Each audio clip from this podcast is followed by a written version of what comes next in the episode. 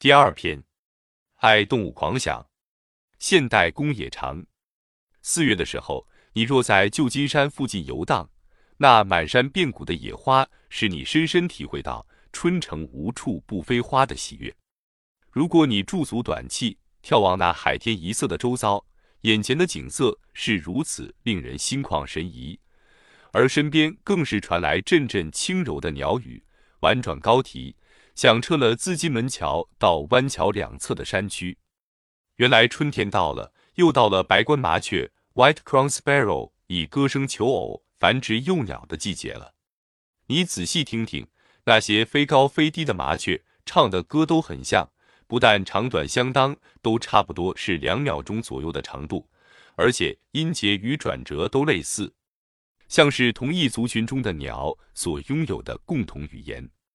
他们从早上太阳一出来就开始忙碌，到中午艳阳高照时就略微休息。也许他们也有午睡的习惯里，一直忙到太阳下山、深找不见鸟止时才返巢歇息。真是日出而作，日人而息的标准鸟丈夫。但他们如此勤于歌唱，为的是什么？难道是爱掉造子？他们会倒造子吗？他们是天生就会唱的吗？需不需要进鸟语补习班恶补一下？曾志朗，你吃粮来，我吃肠。一九七八年的春天，我在加州大学百克莱校区的语言系教一门语言的生理基础的课，怀着对白冠麻雀这些歌坛好手的无限好奇心，我领着几位研究生早出晚归。一个星期七天，白冠麻雀根本不理会星期天是安息日的说法，我们也只好跟着工作。跑遍了旧金山南北山区，对白冠麻雀展开一系列的野观察，并对它们的鸟语加以录音。把这些录下来的鸟语拿回实验室，透过音谱仪的分析来检验其抑扬顿挫的形态。现代科技精密的测量，会不会使我们变成现代工业长呢？也许从音谱仪音频高低的变化上，我们会看到白冠麻雀在对我说：“曾志朗。”曾志朗，你吃粮来，我吃场里。为了能录到更多的歌来做分析，我们也制作了一只可以被遥控的麻雀标本，配合着它嘴巴的一张一合，我们播放原先录下来的鸟语。这只模型鸟果然身手不凡，只要它一走进某一只白冠麻雀的势力范围 （territory），就立刻引起注意；只要它一开口唱，对方就马上气势寒的回应。一来一往，山歌对唱，使我们录下来更多的歌曲，而且我们可以确知是哪一个树丛的哪一只鸟唱的。这种准确是建立科学知识的基本要件。人之异于麻雀者几兮，为荷尔蒙而已。唱的歌和唱的鸟一一配对的结果，我们发现唱歌的鸟都是公鸟，而母鸟是不唱的。公鸟头上有三条直的白纹。看起来像一顶白的皇冠，母鸟头上没有，所以容易辨认。这和我们人类歌坛的情形大不相同。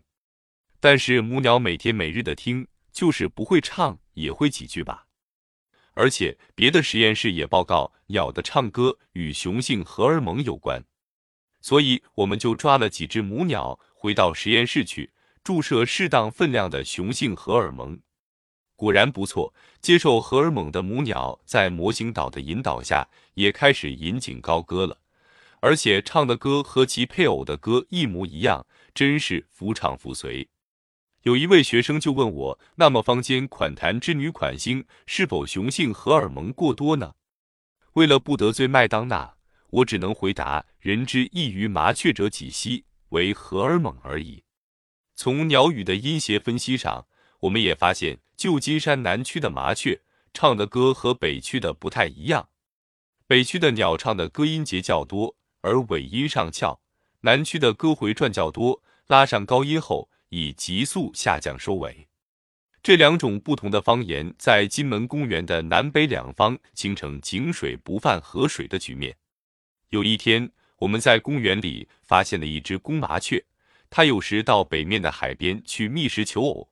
有时又到南面的山区去干活，我们想他一定是两边的歌都会唱，于是就跟随着他好几天，录下他的歌曲无数，经过音谱分析，果然发现他却是一只双语的白冠麻雀。他在北区唱起歌来尾音上翘，到了南区马上就把音拉高，回转几次后以急速下降音收尾。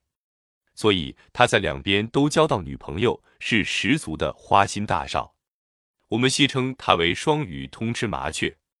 白冠麻雀用左脑来唱歌。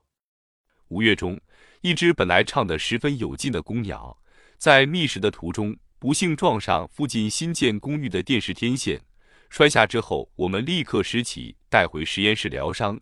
我们发现它因头先撞到天线电杆，左脑受了伤。伤愈之后，它能飞翔，也能回到原来的旧巢，但它不能再唱一首完整的歌了。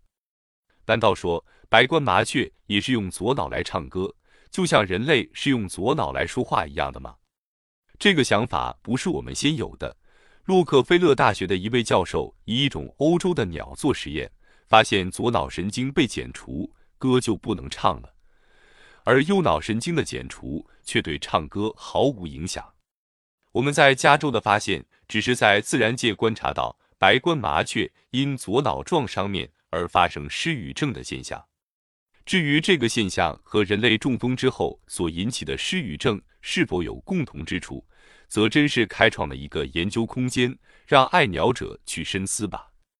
到了七月底，麻雀在做完了仲夏夜之梦后，开始收拾行装，准备南移。他们将带着这一季幸存的麟儿飞往南方，公园里再听不到他们的歌声了。三个月来，我们对他们每天的生活起居及生活形态都有记录。他们吃些什么，住在哪里，怕些什么，猫、蛇、鹰及小孩都可能是幼鸟生命的终结者。孵了几只小鸟出来，我们都能如数家珍。他们的离去。给大家带来了丝丝的离愁。金门公园看上去一片寂静，衬托出上一季歌台舞榭的锦华热闹。明年他们还会再来，但不知是否还是旧时。一代新鸟换旧鸟，这一季孵出的幼鸟，明年将是成鸟了。它将回到它生长的金门公园，在它儿时的树丛里，重复着它父母的历程：一筑巢，求偶。孵蛋，一一继续着宇宙生物生存的集中目的，亦将自己已的基因绵延下去，以至万古。